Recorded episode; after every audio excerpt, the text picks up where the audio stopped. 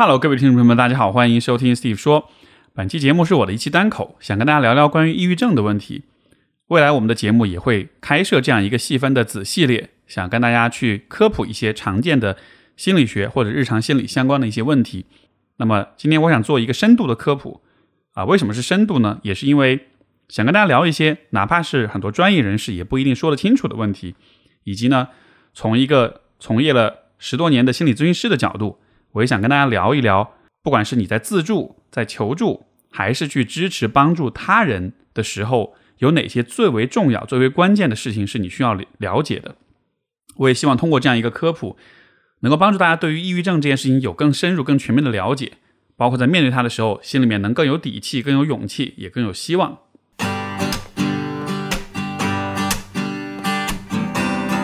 欢迎收听 Steve 说，和我一起拓展意识边界。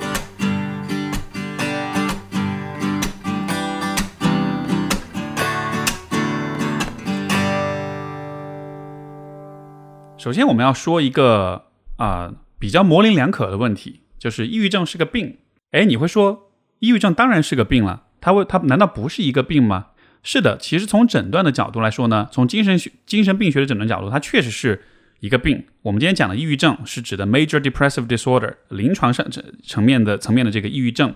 有的时候呢也会包含我们说抑郁的时候，可能也是一些抑郁情绪、抑郁倾向，对吧？但我们今天讨论的是。满足临床临床诊断标准的啊抑郁症，但是说到临床诊断标准，其实这地方有一个可能很多人都不一定了解的问题。今天的诊断标准，不管是 DSM 还是 ICD 这样的一些诊断手册，它对于这个诊断标准的界定，其实都是基于症状的描述。如果你有做过，比如说抑郁症的自测，或者是看过这些诊断手册里面对抑郁症的界定，就会发现，它其实都是给你罗列一系列的症状。比如说兴趣减退、绝望感啊、失眠啊、情绪低落等等等等。然后呢，他会问你在以下症状里面，你有哪些症状是你现在正在有的，并且这些症状已经持续了超过两周或者更久的时间。那么，如果你回答，比如说有五到七个症状都是有的，然后也超过了两周的时间，那么从诊断的角度来说，就会认为你是有抑郁的。但问题就在于，现在所有的对于抑郁症的诊断标准，全部都是基于症状的描述。它不涉及到任何的成因的解释，这个其实和很多的生理疾病不一样。比如说，当你感冒，当你发烧了，那么医生通过检验会发现是某一个具体的病毒或者细菌感染导致的。比如说，当你阳了，是因为有一个具体的呃新型冠状病毒导致了这个阳的症状，对吧？但是在抑郁症，包括现在有很多的呃心理疾病，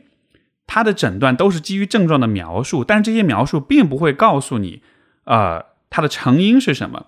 这个不告诉你，它不是说我知道了原因故意不告诉你，而是因为抑郁症确实是一个很复杂的问题，包括很多的心理疾病都很复杂。说到这个地方，抑郁症其实是一个抑制性很高的疾病。什么叫做抑制性呢？其实就是指同一个现象之下，每一个个体之间的差异是很大的，也就意味着，抑郁症虽然大家的症状可能都类似，看上去都比较相似，但是它的原因其实五花八门。比如说，人的身体的炎症是跟抑郁是有关系的。当身体发生炎症的时候啊，其实这会导致大脑和血管之间的这个血管壁啊受到破坏，从而呢影响大脑当中的脑化学的脑化学物质的平衡。然后呢，其实有学者会认为，这其实是我们的身体在跟我们的大脑进行一种沟通。啊，通过这样一个过程，让我们的大脑了解到现在身体所处的这种免疫反应之下，有炎症、有感染，然后需要调动防呃这个呃免疫系统来进行防御。所以在这样一个情况之下，大脑需要协同进行的一个呃呃一个反应，就是通过抑郁的情绪的方式来降低我们的整体的能量和活动水平。所以从从这个意义上来说，它其实是有保护作用的，包括从比如说光照。那么我们知道会有季节性的抑郁。当我们啊，比如说住在北方，比较冬天这个黑夜比较漫长的时候，包括像有一些北欧地区，它是会出现极夜的现象。在这样一个情况之下，人们是有更高的风险啊患上季节性的抑郁的。又包括比如说产后抑郁，对吧？也是因为人的荷尔蒙在呃女性在这个生育之后，荷尔蒙会有波动，会有变化啊。包括脑神经层面如果有一些障碍的话，也有可能带来抑郁。那你看，像刚才我描述的这些成因，它和我们比较常常见的、比较熟悉的那些成因就不太一样，对吧？大家比较熟悉的成因，一个人抑郁，有可能是因为经历了一些创伤，有可能是因为有长期的一些压力，包括处在比如说比较恶劣的人际关系环境里面啊，或者说是你经历了分手、经历了丧失、丧亲、丧失这样的一些状况，你才会抑郁。那你就会看见说，有的时候抑郁抑郁可能是由这样一些社会心理层面的。因素所引起的，但也有的时候它真的是跟我们的身体会有关系。实际上，在抑郁症的治疗当中，其实效果也是会有差异的。有一些抑郁症能够通过药物有明显的缓解，但是也有一部分的抑郁症，它其实是 treatment resistant，就是说你的治疗会是无效的。这样一部分的抑郁症，它之所以治疗无效，有可能就是因为啊，他下错了药。比如说最近的二三年的六月份刚刚发表的一篇论文，就在讨论。有一部分的，大约是四分之一左右的严重的抑郁症患者，他们的这个抑郁症其实是由脑神经层面的一些障碍所引起的一种叫做认知生物型的啊抑郁。这样的一种抑郁，它对于典型的这个抗抑郁药物的治疗其实是没有作用的。所以这样一些人虽然看上去他的一些表现和其他的抑郁症比较像，但是他们所需要的治疗其实很不同。再包括比如说慢性疼痛，其实也会。啊，有可能导致抑郁，还有就是一些心血管疾病，尤其是老年的心血管疾病，也有可能引起抑郁。所以你看这个地方，我们就会看见，其实导致抑郁的因素有很多。所以当我们在说一个人有抑郁症的时候，我们只是描述了他的症状，我们并没有真的去描述清楚他背后的成因。也是因为这样一个原因，我才会对于抑郁症是一个病这一个说法打一个小小的问号。这个地方延伸出来的一个问题。其实就是对于抑郁症，大家一直存在两种不同的啊误区。一种误区就是人们说到抑郁症，就总是认为它是一个情绪问题，而总是会忽略它在生理层面的机制。比如刚才我所讲到的，像炎症、像荷尔蒙、像脑神经层面的障碍，包括慢性疼痛这样一些生理层面的因素，其实都是会导致抑郁的。但是人们很多时候很容易把抑郁仅仅的理解为是一个你在内心世界的冲突或者内耗。或者是这种啊情绪上的这种伤痛啊，才会导致抑郁，这样子一种理解，实际上是会让我们弱化抑郁症这件事情在生理层面、在临床层面的重要性，也让我们忽视通过药物对它治疗的一个重要性。但是与之相对的呢，其实是抑郁症的过度医疗化，也就意味着有另外一种视角会认为抑郁症就纯粹是一个生理层面的问题，它就是需要通过药物治疗就行了。但是这样子的一种姿态也忽略了抑郁症的抑制性，就是不是所有的抑郁症都是可以用同样的抗抑郁的药物去治疗的。你必须要先搞清楚它背后的原因，包括你也必须要带着人文关怀的视角去看见，在社会心理的层面是哪些因素导致了抑郁症。你单纯是用医用这个药物去治疗是没有办法完全的很好的解决问题的，它顶多只能控制好症状，甚至有的时候连症状也控制不了。那么。我说这个问题，就是说，呃，抑郁症这个术语的精确性，包括它的抑制性，之所以要讨论这个问题，也是想让大家明白，今天当我们说到抑郁症的时候，我们其实非常非常重要一点是需要明白，我们要去搞尽可能的搞清楚，就是抑郁症你所面对的抑郁症，它到底有哪些风险因子，你需要去排查，需要去梳理。比如说，当我们遇到啊有人说自己可能是有抑郁症的时候，我们的第一反应都是会建议你先去精神科做一些诊断，对吧？这个诊断不是说推卸责任，我不想要帮你哈，就作为心理咨询师，只是说呢，当你去医院诊断的时候，也这个诊断的过程，它不光是确诊抑郁症，它其实也是一个排除你有没有其他的一些啊生理层面疾病存在一些共病的问题。比如说你一查发现，哎，其实你的身体有比较严重的啊炎症反应。你的这个 C 反呃这个 C 反应蛋白数值特别高，在这样一个情况之下，我们就有理由怀疑，说不定你的抑郁和你的这个炎症是有关系的。包括比如说，你如果有慢性的疼痛，或者是有其他一些长期的慢性疾病的话，它其实跟抑郁症都会有关联。所以说，这种诊断、这种排查，就是要看看在生理层面有没有哪些和你的这个抑郁情绪、抑郁的状态相关的一些因素。因为今天大家说到抑郁症，要么就是吃药，要么就是看心理咨询师。就它还是一个过度简化的问题，包括人们在，比如说在自助、在关注自己的抑郁的时候，可能也会有点不知道该怎么下手。那我，所以我才会提出这样一个视角，就是抑郁症其实很复杂，每一个人的成因也不同。当然，讨论这些问题，并不是要去否定精神病学的诊断本身的价值。我觉得这样的一个讨论，我的目的还是在于让人们看见，就是人的身心，包括精神疾病的问题，它背后的复杂性。而看见这种复杂性，我觉得是有利于我们对整个所有这些问题保持一种谦逊的态度。因为其实不管是你自己是啊精神疾病患者，还是你身边的人遇到这样的问题，我觉得有的时候，因为我们对这个问题不了解，对他无知，所以其实很容易造成一种居高临下和自以为是的一种姿态。这种姿态最终会发展成一种对自己的否定、攻击，或者是对他人这样的问题的那种不包容和不耐烦。啊，我觉得这样一些态度背后，其实都是有着一种不够谦逊的这样一个问题。以及从另一个角度来说，我觉得这也算是让大家看见现在，啊，心理学以及精神病学的发展的现状。就是到现在为止，其实我们对于这样一些问题的理解还是很肤浅的。这个确实是有点像是自自己起底自己的行业哈。但是，既然人类对于这件事情的理解还如此的浅薄，所以在这样一个情况之下，我们处理不好这些问题。或者说，当出现了比如说抑郁症的问题之后，我没有办法很快的、很有效的去治疗它，其实就反而是一个应该有的事情，就是它反而是一个在预期之内的事情。在这样一个前提之下，我觉得就更加的没有必要去怪罪自己，或者说去为这件事情的现状感到挫败了。因为真的是相较于飞速发展的医学来说，其实现在在精神病学这个方面，人类的认知还非常的浅薄啊。为什么人类会有抑郁症，包括各种各样的精精神疾病？这个其实是二十一世纪在医学、在心理学、在神经科学各个方面都非常前沿也非常关键的一个问题。就不管是啊精神科医生还是心理咨询师，大家基本上都在遵循的一个原则，就是什么管用什么就来什么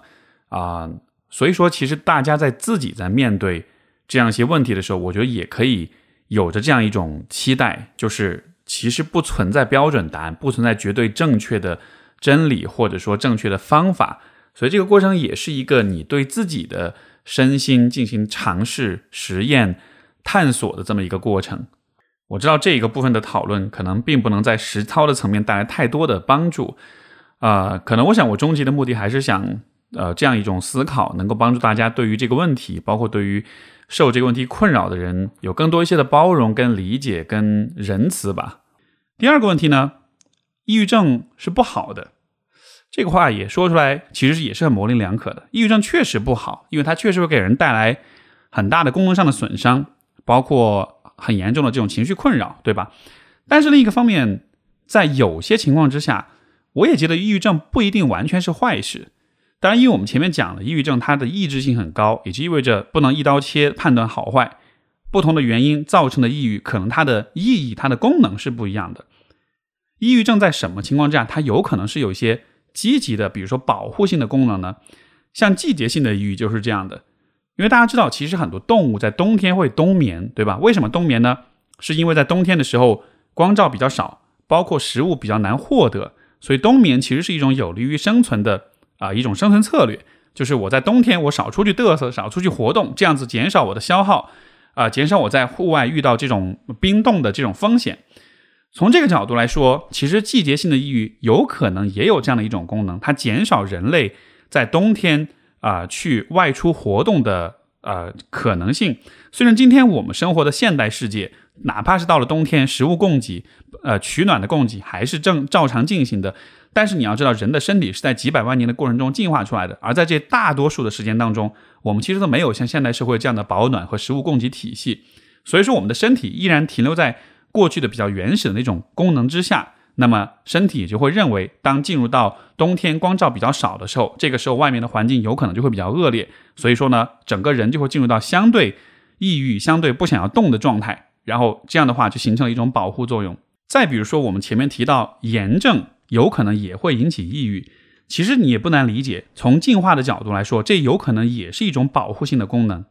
因为啊，当我们的呃身体出现炎症的时候，也会影响大脑当中的脑化学的一些物质的平衡，产生炎症的结果就是人也会变得更为消沉、更为被动，不想要活动。在这样一个情况之下，它其实对于人的身体恢复是有帮助的，对吧？因为当你身体有炎症，意味着你可能有某一些感染，你需要调动更多的资源。去给你的免疫系统，让它去消灭这些外来外来的这些病毒跟病菌，所以这个时候，如果降低你的活动的概率，让你更被动、更消沉，实际上也是对你的一种保护。这个问题其实我我估计很多人自己都有过这样的一些体验哈，就是当你在比如说发烧的时候，当你比如在感冒的时候，像我前段时间刚刚就经历了一个呃两周多的这么一个感冒的状况，就会发现其实，在感冒的时候，人整个人会特别的丧，而那种丧明显感觉出来，它不是单纯是因为鼻子不通气导致身体不舒服的丧，而是一种整体的情绪性的丧。我后来慢慢才意识到，哎，这个好像也是。我的身体在处于炎症的状态之下，它似乎开启了某种保护功能，所以会让人什么都不想做，也一点都没有精神。这对于身体来说，啊，对于我们的呃体验来说，当然是很不舒服的，很丧的。但对于我们的身体来说，它其实是好事情，因为这个时候就是需要多休息。如果你在比如说呃上呼吸道感染了之后，你还特别有能量，到处去跑，到处去跳，那这样子的话，其实也是消耗了你的能量，让你的免疫系统得不到充分的资源。啊，去修复你的身体，所以说你看你在炎症的情况之下，抑郁症呃，抑郁的这种状态也是会有一些保护性的功能的。还有比如说很多啊，抑郁症的产生有可能也跟人际关系的创伤会有关系。比如说有些人会在分手之后陷入到很深的抑郁里面，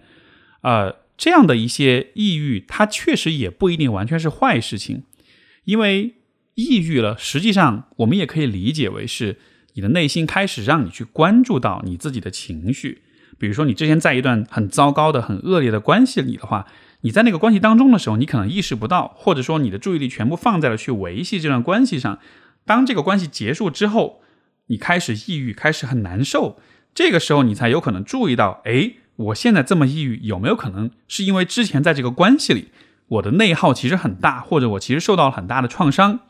所以你看，有可能在这样一个情况之下，你抑郁了，它才是一个信号。它在在告诉你，你其实需要看一看之前发生了什么事情，你关注一下你的情绪好不好，是不是因为有长期的处在痛苦、处在绝望、处在受伤的状态之下，所以你才会这样。包括还有一种非常常见的啊，抑郁的保护性的体现啊，以前我有不少的见过不少的心理咨询的案例都是这样，就是一个人他在对于他整个生活状态有一种整体的非常抑郁的一种情绪，然后呢，如果你跟他好好聊一聊现在的生活状态，你就会发现。也许他现在正在做一份他非常讨厌的工作，也许他现在的婚姻他非常的不喜欢。总之就是有一些关于生活的一些选择跟安排，实际上是他非常非常不喜欢的，非常背离他自己内心的感受的。在这样一个情况之下，人也会陷入很严重的抑郁。而这个时候，这些抑郁的他其实也是在提示你要去重新审视你自己的选择，这些真的是符合你的期待，符合你自己的价值观，你内心的直觉感受的吗？所以，我们说抑郁症它一定是不好的吗？这个地方也打一个小小的问号。其实就是因为在有些情况之下，抑郁症其实也像是一种信号，它是在提示你，甚至他是在保护你。所以，面对抑郁的话，我觉得也想要去，呃，建议大家去问自己这样一个问题：就是如果你的抑郁症，包括如果你的抑郁情绪，它是一种信号的话，你觉得它是在提示你什么？它是想要告诉你什么？从这样一个角度，有可能你会。有助于去帮你去发现你的抑郁的产生有哪些来源，有哪些原因。然后关于抑郁的第三个点是，很多人都会有这样一个认识，就觉得抑郁症自己扛一扛是可以过去的。其实这个问题也不好说，因为扛不扛得过，其实也要看类型。就这个还是跟前面说的抑郁症的这种抑制性比较高会有关系。有一些类型的抑郁症，你可能是很难扛过去的，比如说你经历过非常严重的创伤。或者说有一些生理层面的问题，像我们刚才讲的关于，比如说慢性病，比如说一些心血管疾病，包括比如说啊有一些共病性的问题。共病性的意思就是指你在在抑郁的同时，你会有其他一些同时在啊遭受的一些疾病，比如说焦虑和抑郁这两种疾病啊是它的共病性是非常高的。包括我们前面讲到的啊抑郁和慢性疼痛，对吧？有些共病性的问题，所以如果你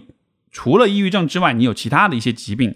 这样的一个情况的话，可能扛也有点困难。还有就是，如果你的抑郁症不是第一次遇到了，你是反复发作，你以前发过好了，但是现在又发，这样一些情况之下，有可能也是不能扛过去的。因为反复发作的抑郁症意味着它可能已经变得比较严重了，呃，比较严重了。而严重其实也有可能是拖延的后果，因为抑郁症其实就是它的治疗，你越拖延，它带来的结果呢，就是它反复发生的这个概率就会上升，它的严重程度也会增加。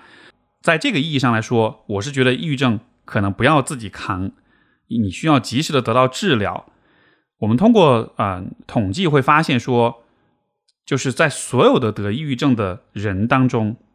有一半的人大概呢，他这辈子只会发生一次抑郁症，但是有另一半的人他是会复发的，包括在另一半当中有百分之十五的人是会长期反复发作的。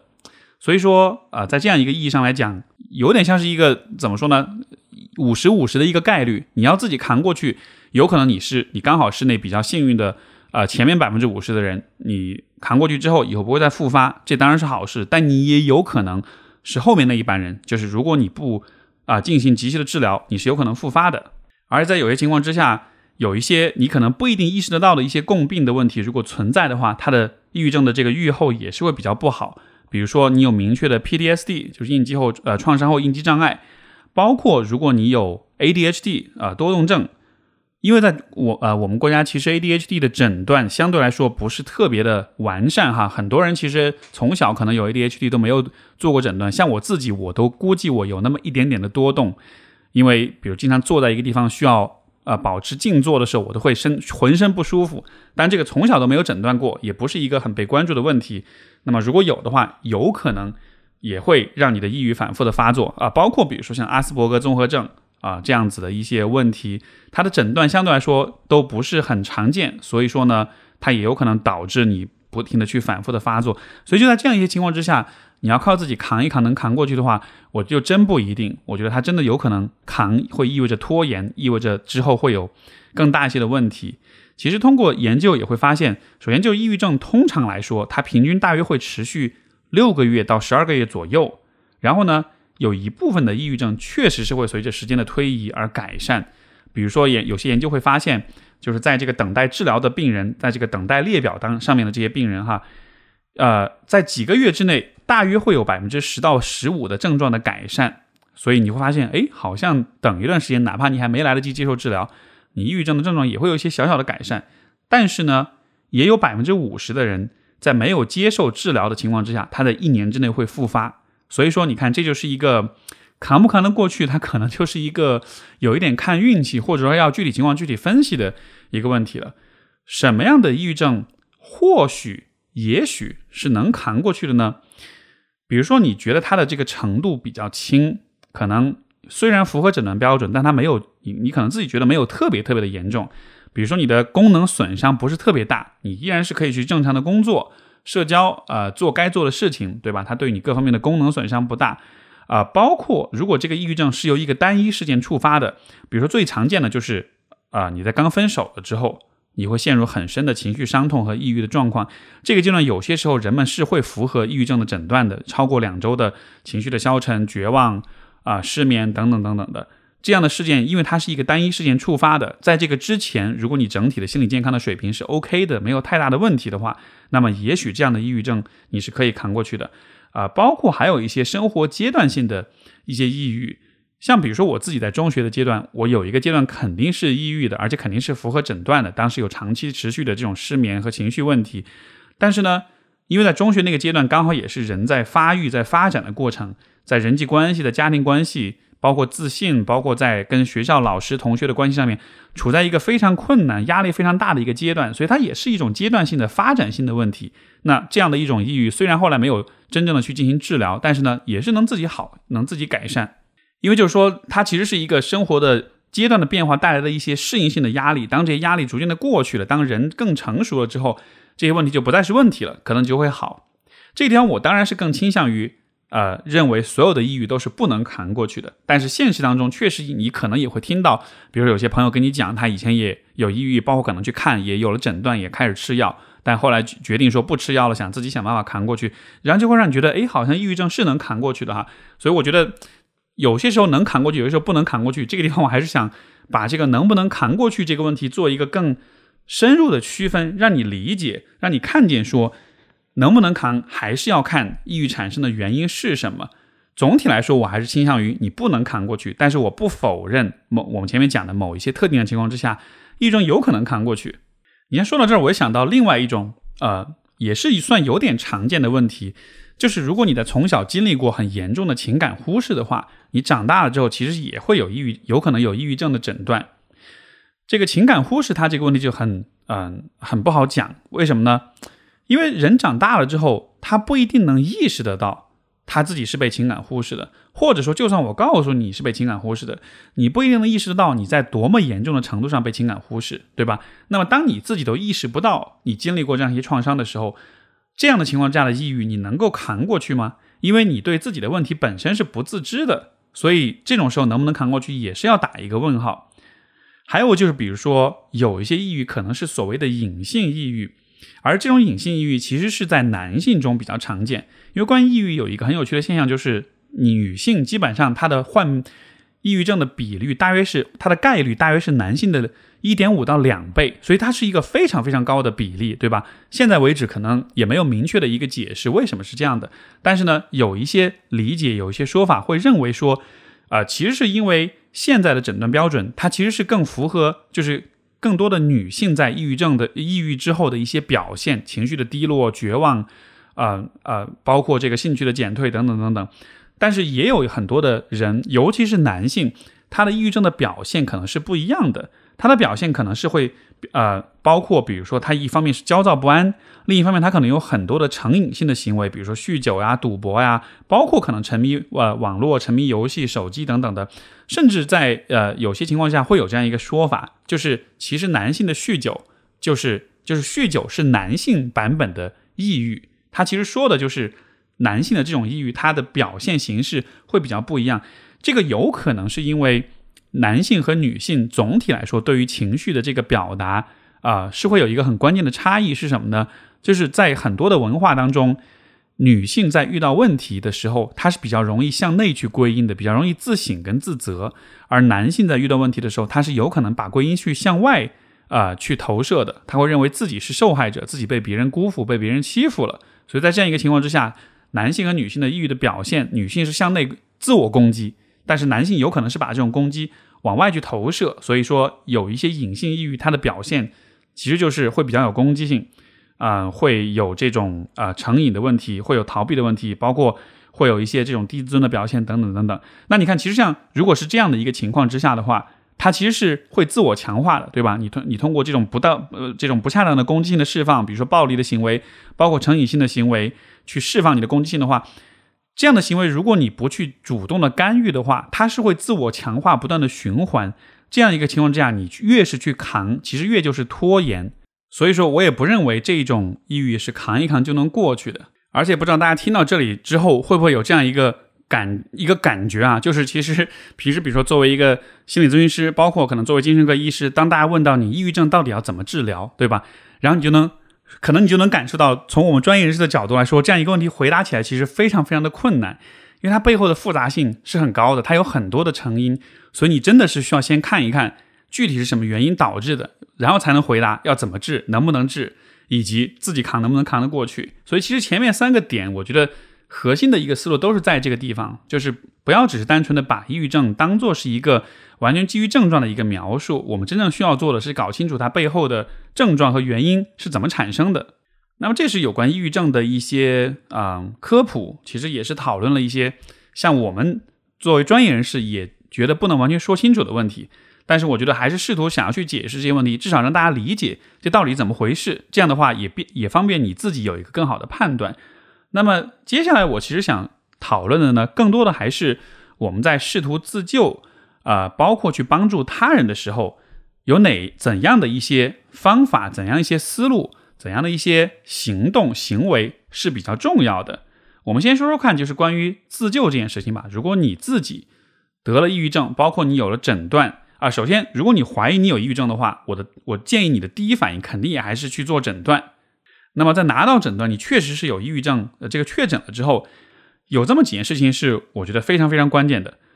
首先，第一件事情就是你要建立起一个乐观的预期，你要告诉自己，我肯定是会好的。我们经常会说一句话，就是这个世界上很多事情都不是以人的意志为转移的，对吧？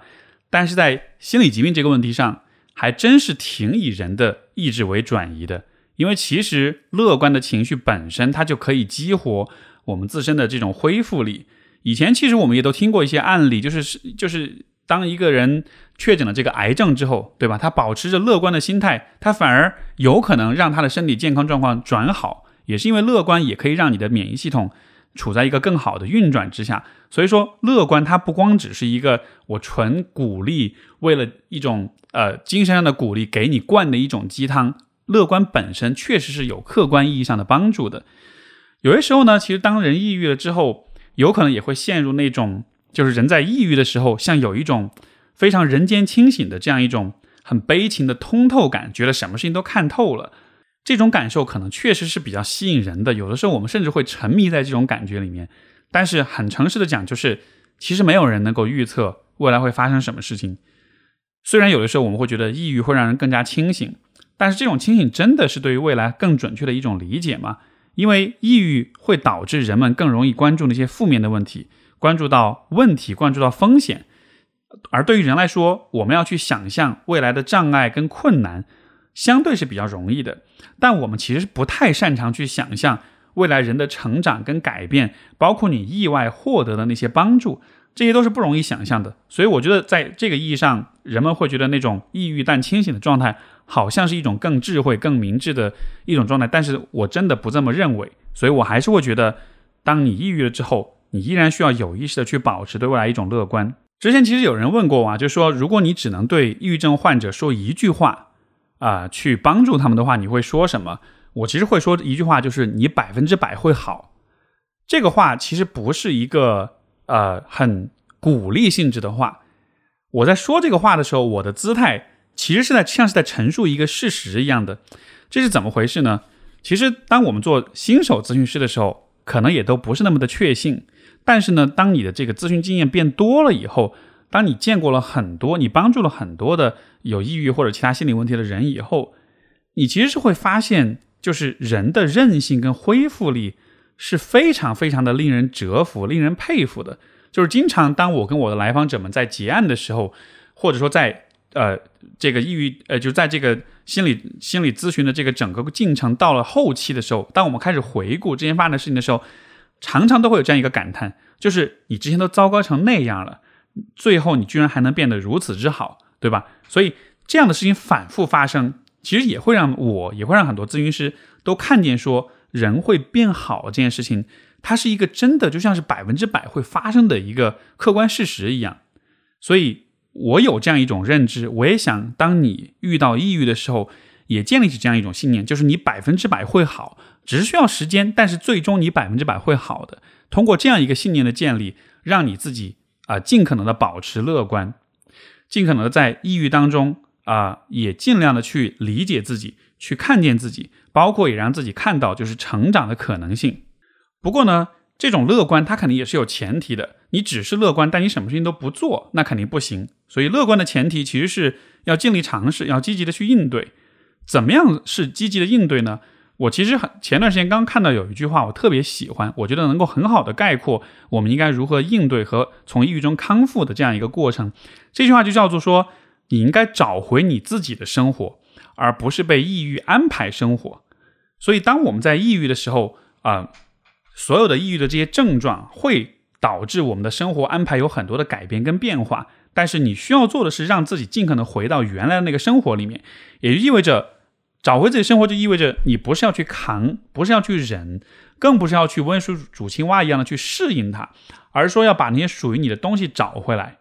比如说，曾经的你是喜欢怎么样的一种生活状态跟方式的？有怎样的一些友谊？有怎样的一些习惯？你生活当中让你开心的事情有哪些？有哪些事情能让你感到有能量？有哪些事情让你感到充实？你想，你需要尽可能把这些事情都找回来。如果你之前的生活本来就很糟糕的话，那么也可能意味着你需要尝试去建立新的、更好的生活。因为呢，更好的生活本来也是属于你的。在抑郁的康复过程中。我觉得还有也有一个很重要的事实，我们都需要了解，就是没有任何一个方法是必然有效的。比如说吃抗抑郁类的药物，它不一定有效，或者它不一定完全有效。包括心理咨询也不一定是完全有效的事情。所以，其实，在面对抑郁症的康复治疗的过程中，最好的思路就是全方位的全线推进、全面进攻，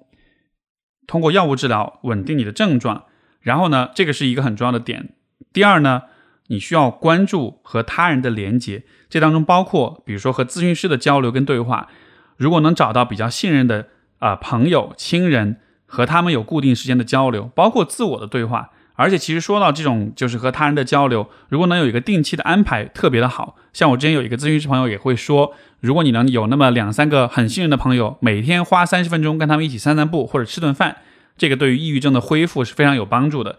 另外，当然就是啊，如果可能的话，在你的身体状况允许的情况下，尽可能的保持运动，哪怕是散步或者是瑜伽这样的一些相对比较轻的运动，也都是可以的。另外，你应该尽量保持你的饮食跟作息，比如说，你应该尽可能的避免垃圾食品。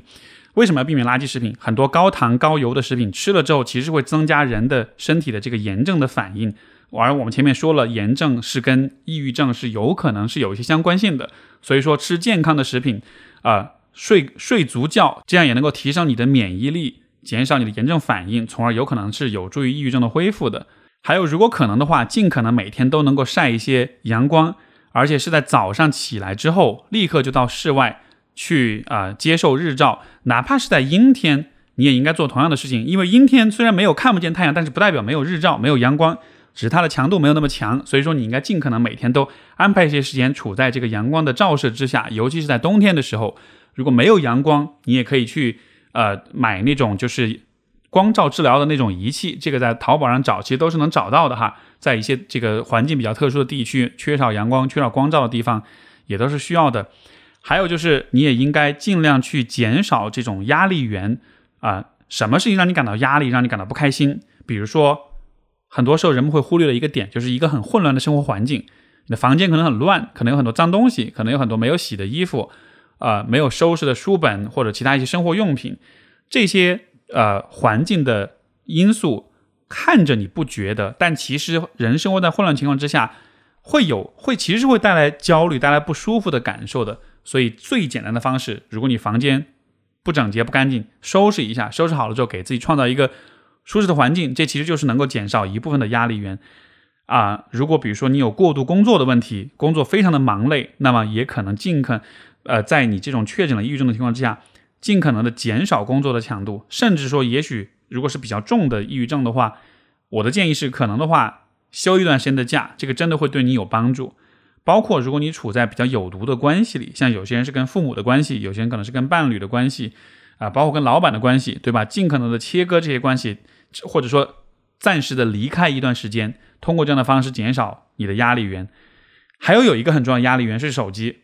社交媒体，这个对于啊社交媒体的使用带来的社会比较，对于人的。啊，焦虑情绪和抑郁的情绪，这个是有非常明确的啊一个研究，呃，很多很多的研究都向我们证明说，手机的使用是会在这个方面带来很多的精神压力的。所以说，如果可能的话，也尽量少玩手机。然后呢，如果你能够找到一些带来意义感、带来责任感的事情，这个其实也是有助于你啊更好的去恢复的。比如说，一个很常见的方式就是照顾宠物，养猫或者养狗，它都需要你去照顾啊这个另外的一个生命。当然，这个当中也包括了可爱的猫猫狗狗给你带来的一些愉悦、舒缓的一些情绪。另外一方面，如果你养狗的话，每天要出去遛，那么那，这也是一种运动，也是一种光照的一种暴露，也会有帮助啊。包括也许你也可以去做一些去帮助他人、支持他人的事情。这样子的话，在这个过程中，你为别人负责的时候，调动你自己的意义感、你自己的动力感，也有可能是有助于你的啊本身的抑郁的恢复的。还有就是在生活中有意识的去创造一些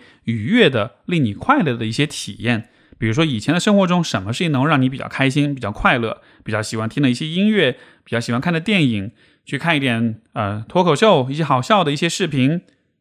当然，这个地方如果你跟我说大吃大喝让你感到快乐，那么我觉得可能还是要三思哈，因为这个地方也涉及到情绪与进食的问题，涉及到垃圾食品的问题，所以可能吃带来快乐感、愉悦感这件事情，我觉得相对会谨慎一些。但是通常来说，人们也会有很多的相对比较健康的。一些方式来图获得快乐的，比如说你一些你比较喜欢的娱乐活动，一些体育运动，还有就是跟哪些朋友在一起聚会玩会比较开心，包括比如像旅行或者其他很多的一些呃体验性的活动，如果它能让你感到快乐的话，你都应该有可能有意识的去啊寻找去创造这样的机会。然后还有一个呃调整是认知上面的调整，这一点我觉得其实蛮重要的，因为呃研究也会发现哈，就是。如果一个人有完美主义倾向，或者他非常容易自我挑剔的话，那么他患抑郁症的风险是比普通人要更高的。如果你有这样的问题，你有完美主义，你会自我挑剔，会容易自责，且你也抑郁了，那么在这个恢复的过程中，我也会鼓励你去打破、去放下这种完美主义的这种认知，呃。我举个例子，比如说大家都知道依恋关系的理论哈，就是大家知道依恋有包括安全型、焦虑型、回避型依恋，然后就会觉得安全型的那个依恋啊，他特别好，他的父母肯定都特别爱他。但实际上，呃，心理学的研究会发现，依恋型的呃安全性依恋的这些人，他们的父母其实也在大约百分之五十的时候是没有办法及时的给到回应的。这样一个例子，他想说明的是什么呢？就是没有什么是完美的，或者说你不需要事情做到完美才会有好的结果。百分之五十的时候都没有给到好的回应，但是也有百分之五十的时候是给到了好的回应，而这个就会让一个孩子产生安全性的依恋。所以你就看见，你看，是有这么一半的时候，你能把事情做好，其实最后结果就会很不错了。所以同样的道理，在生活中很多事情也是这样，你不需要完美了，事情才会好。完美主义也好，自我挑剔也好，不管这种视角是来自。自己还是别人？当然，大多数时候其实是来自别人了，是我们内化了别人，尤其是父母的完美主义或者是挑剔，对吧？你需要理解，完美主义跟自我挑剔这些视角，并不是真的为了让你更好，而是对你的打压。为什么这么说呢？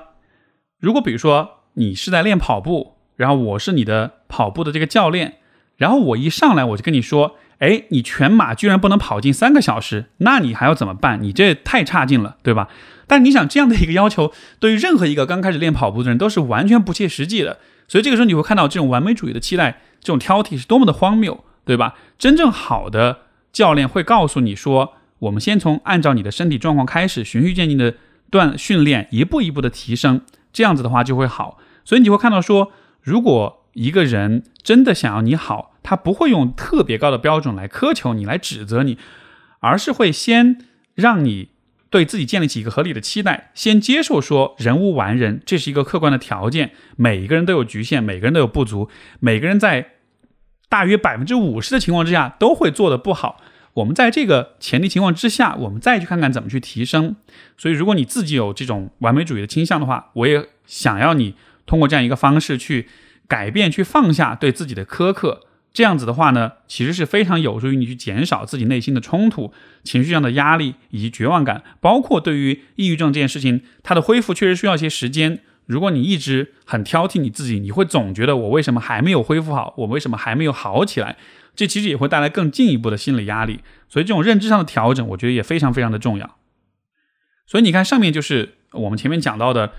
没有什么方法是必然有效的，所以你需要呃。全线的全面进攻，处处开花。在上面里罗列的所有的这些点当中，如果你都能去做一些尝试，在每一个方面你能够做到一个百分之五、百分之十左右的改善，所有这些改变加起来，可能就是一个非常非常显著、非常可观的一种改善。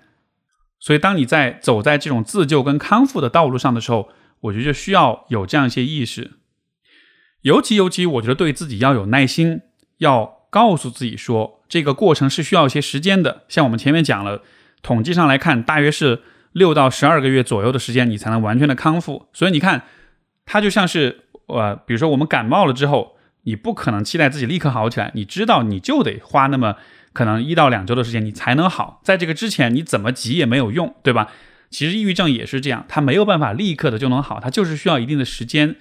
啊，所以说给自己耐心，包括这个过程中，如果你会有病耻感，你对自己的抑郁会感到羞耻的话，我觉得这个也是一个你需要有意识的去调整的一个问题。呃，这样的统计数据我不知道能不能帮你减少病耻感啊，但就是，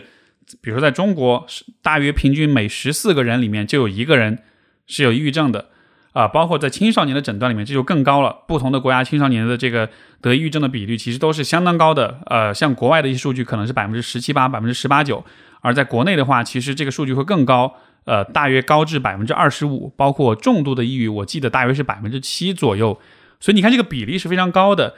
这么高的比例意味着什么呢？当然，从成因的角度来说，也可能跟环境啊会有一些有一些关联。但是从个人的角度来说，它也意味着抑郁症其实是一个非常普遍跟常见的问题。它其实是很多的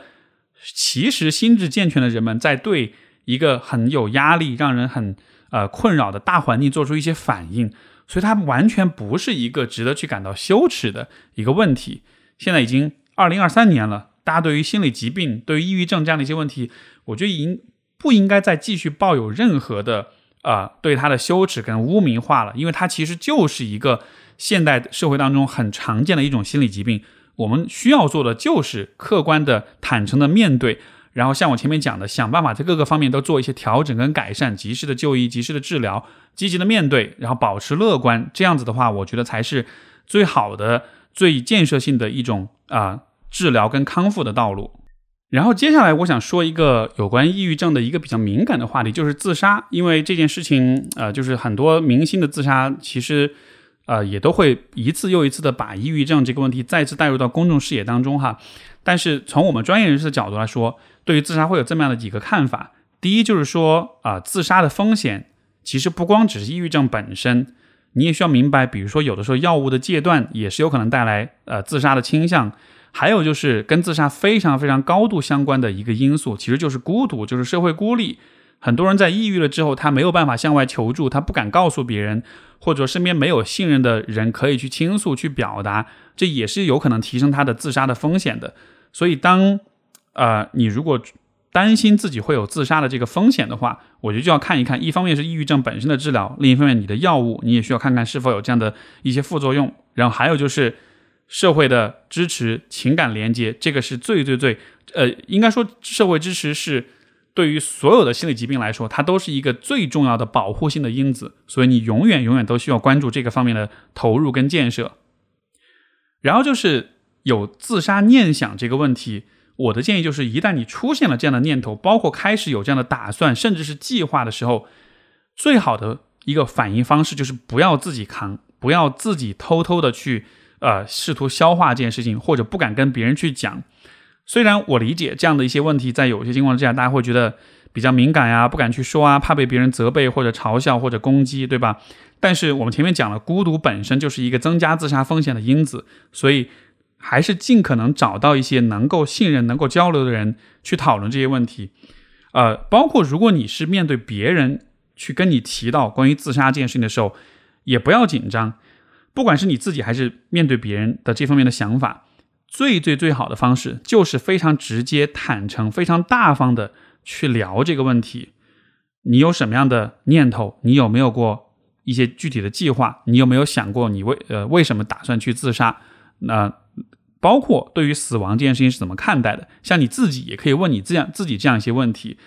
这种坦诚的对话为什么它有帮助呢？因为就是反过来，如果是遮遮掩掩，如果是不好意思去讲或者不好意思去讨论这个问题的话，它其实反而会增加人的羞耻感，对吧？但你想，当你好不容易鼓起勇气把一个话、把这个想法说给另一个人听，然后他会连自杀两个字他都不敢讲。这种时候会让你有什么感觉，对吧？会觉得天哪，我我有这个想法是不是特别的可怕，特别的糟糕？很多时候，其实当我们面对他人的这个问题的时候，也会很害羞，不敢去提。我们会怕说的太直白了，会刺激到别人。但其实相信我，最好的方式一定是正面的、坦诚的交流。因为当这种这种坦诚，它也许有，也许也许有一些可能性，它会让对方更多的去想自杀这个事儿。但是它一定是。利大于弊的，因为它可以让对方看见你的接纳跟包容的姿态，愿意去理解，愿意去倾听，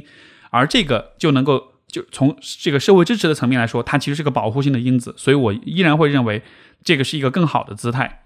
还有就是呃，关于自杀的风险，我觉得如果你想要去在这个方面有一些措施、有一些准备的话，其实最重要的一个呃方式呢，就是尽可能拥有更多的牵挂。因为我也听过很多有这种自杀倾向的人，他们会告诉我说，我之所以没有选择自杀，或者我曾经我之之所以没有真的去实施，就是因为还有父母，我舍不得我的父母，我不希望让他们不开心，所以父母这样的牵挂在很多情况下都非常重要。包括如果你有宠物的话，这个可能也是一个非常有利的保护性因子，对吧？你们家的猫主子、狗主子。你要是走了，他们怎么办？这个时候也会对你做这个选择的时候有些非常重、非常微妙，但是非常重要的一些因素。还有就是，如果你能有些很在意的事情，呃，你像比如说我做的播客，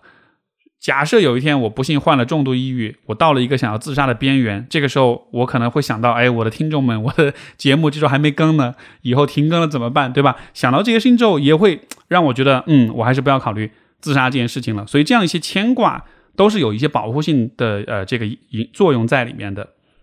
然后还有一点就是有关自杀也涉及到死亡，而很诚实的说，我觉得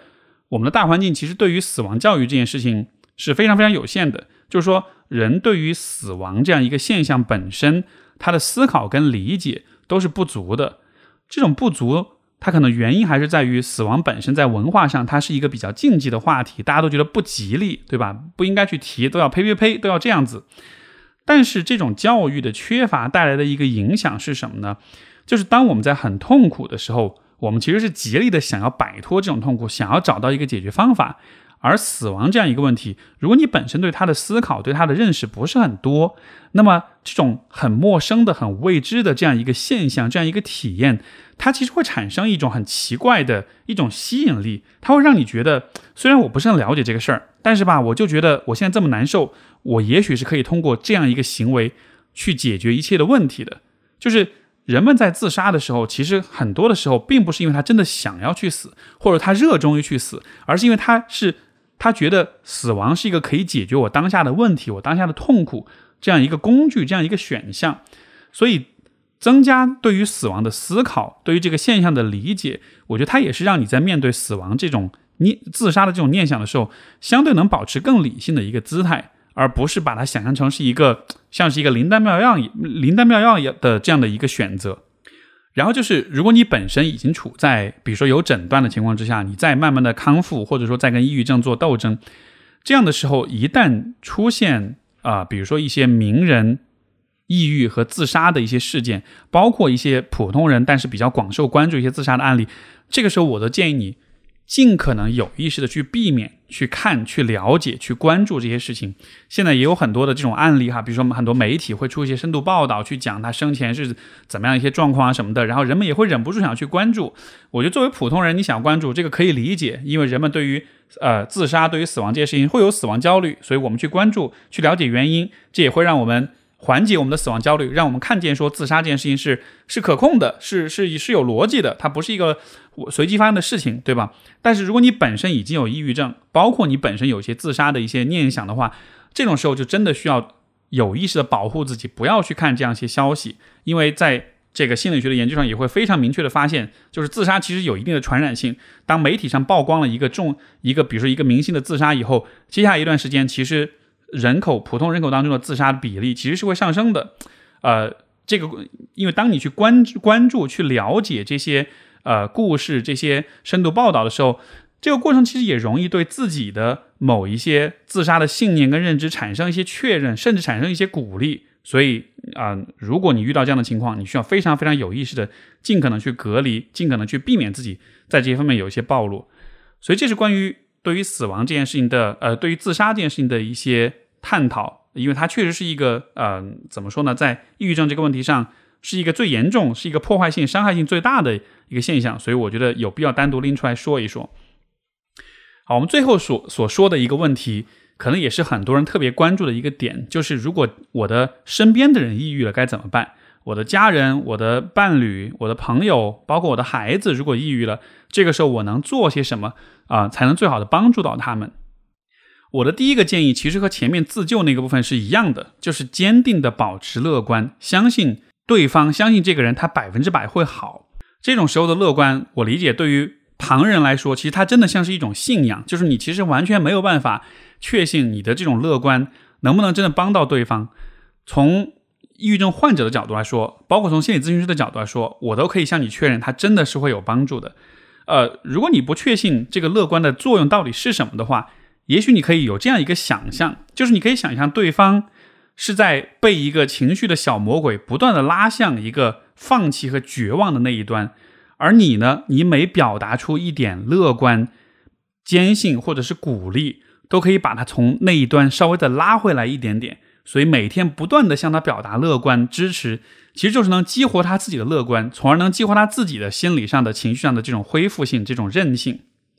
因为。心理的这个康复，包括抑郁症的康复，它本身就会是一个反复拉锯的过程，会有很多挫败，会有很多丧气的时刻，会有很多以为好了，其实还没有完全好的这种情况。所以在这样一些情况之下，其实是呃，患者是非常非常的需要鼓励的，所以这个时候，其实你自己能保持乐观也非常的重要。哪怕你自己心虚，哪怕你自己心里面不完全的认为这件事情一定是乐观的，但是为了对方的好，我都希望你可以，就算你装样子，就算你做个面具，你也保持百分之百的乐观。而如果前面所说，实际上从最终的结果来看，人的恢复力是非常的强，也是非常的令人惊叹的。所以这个真的是一个客观的认知，就是我认为人是百分之百会好的。我也希望你能对把这个意思传达给你身边的那个啊抑郁的那个人。然后还有一个很重要的点就是，呃，当你在面对他人的抑郁的时候，我想要你尽可能用一种很大方的态度去面对，不要遮遮掩掩。呃，比如说，当你在和别人提到他的抑郁的时候，呃，像我之前听过有些朋友讲的，就是家人在提到自己的抑郁的时候，会很小声的说话，会把嘴捂起来，会把会把人拉到一边，偷偷的跟他讲。这样一些行为一旦被患者看见了的话，你想他传递的是什么意思？就是这是一个丢人的事儿，这是一个见不得人的事儿，对吧？所以其实最好的方式就是大大方方的承认这件事，就好像是说，哎，你感冒了，其实是一样的。你用这样的一个姿态，其实就是让你的让这个患抑郁的人知道，说我们不以你的症状为耻，我们不认为这是一个那么可怕的一个事情。这样的态度是在帮助他变得更加乐观，让他看见说这不是一个什么特别了不起的一个顽疾。实际上，抑郁症确实不是一个顽疾，绝大多数人都是会康复的，而绝大多数人在生活中其实都是有可能遇到的，所以它真不是一个什么特别可怕的事儿，也不是一个那么值得你去回避、去逃避、去遮遮掩掩的一个状况。所以，大方一点，直接的去讲，直接的去讨论。然后呢，你能做的另外一件特别特别重要的事情，就是在你的能力范围之内，给予尽可能耐心的聆听。为什么我强调是能力范围之内？就是因为。你作为一个助人者，你也需要考虑到你自身的情况。你像对于我们心理咨询师来说，我们经常在帮助来访者的时候，我们也是对自己的能力范围有一个非常清晰的界定的。就是，所以我们心理咨询才会有设置，对吧？每一次的时间是五十五分钟，或者是五十分钟，然后每每个星期有一次咨询。在这个咨询之外，我们是没办法提供支持的。为什么会这样一个安排？就是因为我只有保证。我平时的时间里面，我自己有充分的休息调整的时间，我才能保证在我真正面对你的时候，我呢给予你百分之百的专注跟投入。所以对于你来说，你也需要看见，尤其是比如说家人哈，当抑郁了之后，你可能会随时都想要去照顾，随时都想要去关注，而忘记了你自己其实也需要时间调整，因为你去呃承接别人的负面情绪也好，去付出也好，这都是很消耗的。所以你需要先照顾好你自己，然后呢，在这个前提之内。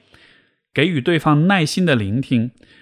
这个地方很多人会有的一个误区就是，如果他抑郁了，我让他去说这些抑郁的事儿的话，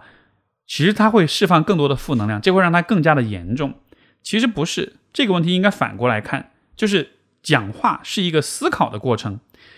给一另一个人耐心的聆听，就是在给他创造一种叙述跟讲述的空间。创造这个空间，其实就是给了他机会去思考，去理清楚自己。去释放和处理他自己的情绪，所以说这样的一个帮助，其实是你能够为他做的最有用的几件事情之一。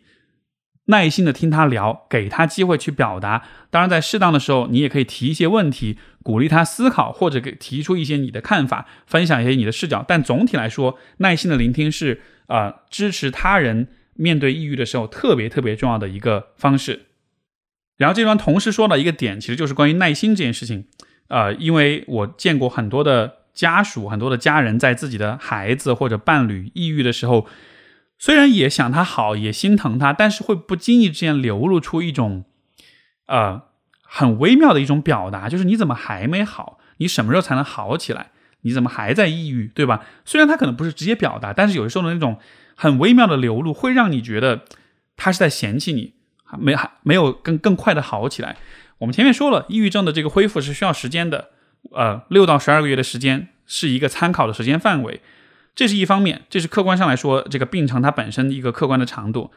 从一个主观的角度来说，当你在面对啊一个抑郁症患者的时候，我觉得你也可以去这样去看，就是我们前面讲了，这其实是当一个人抑郁的时候，这其实是他这个当事人或者这个病人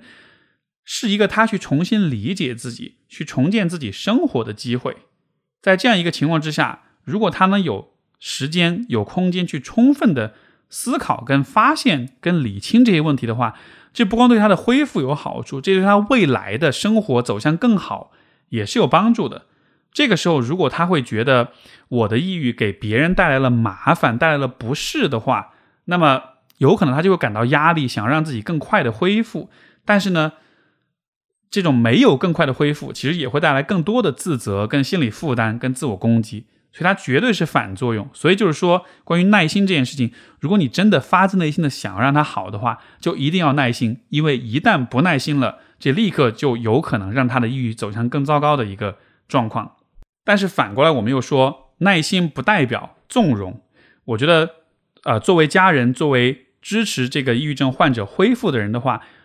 我鼓励你拥有一个态度，就是温柔但坚定的鼓励他，积极面对，寻求帮助，然后呢，用一种包容、跟耐心、跟接纳的态度去对待他。但是不要纵容他的自我破坏或者是自暴自弃，而是用乐观去唤起他的乐观。好的，所以以上就是今天我想要聊的关于抑郁症的所有这些问题啊，希望对你都有一些启发。当然，抑郁症一般性的科普网上也有很多，大家可以去搜。今天我们其实是讨论了一些可能更深度的一些更。啊，细节更复杂的一些问题，那么也希望你得到了一些启发。这个大家听完之后，如果有什么感想，有什么分享，包括如果你有一些成功的这个克服战胜抑郁症的经历的话，我都特别特别鼓励你在评论区里面分享，像在小宇宙的这个评论区分享，因为其实你的故事当别人读到了之后，也是会给他们带来希望、带来动力的。所以说，也非常欢迎大家去告诉我你有什么样的想法，或者你有什么样一些成功的经验。另外就是，肯定很多朋友会问，关于抑郁症的恢复有没有一些相关的呃书籍、一些资源平台能够推荐啊？那这个地方我会集中做一波推荐，会放在我们节目的简介里面，包括一些书，包括一些公众号，包括寻找咨询师的一些平台啊，也请大家到这个节目的简介当中去查看。好的，希望这一期节目能够帮到抑郁的你，或者支持他人恢呃走出抑郁的你，也希望大家都能够。过得健健康康，都能够早日的康复，然后过上一个健康、幸福、平安、快乐的生活，好吧？这期节目就到这里，感谢各位的收听，我们下次再见，拜拜。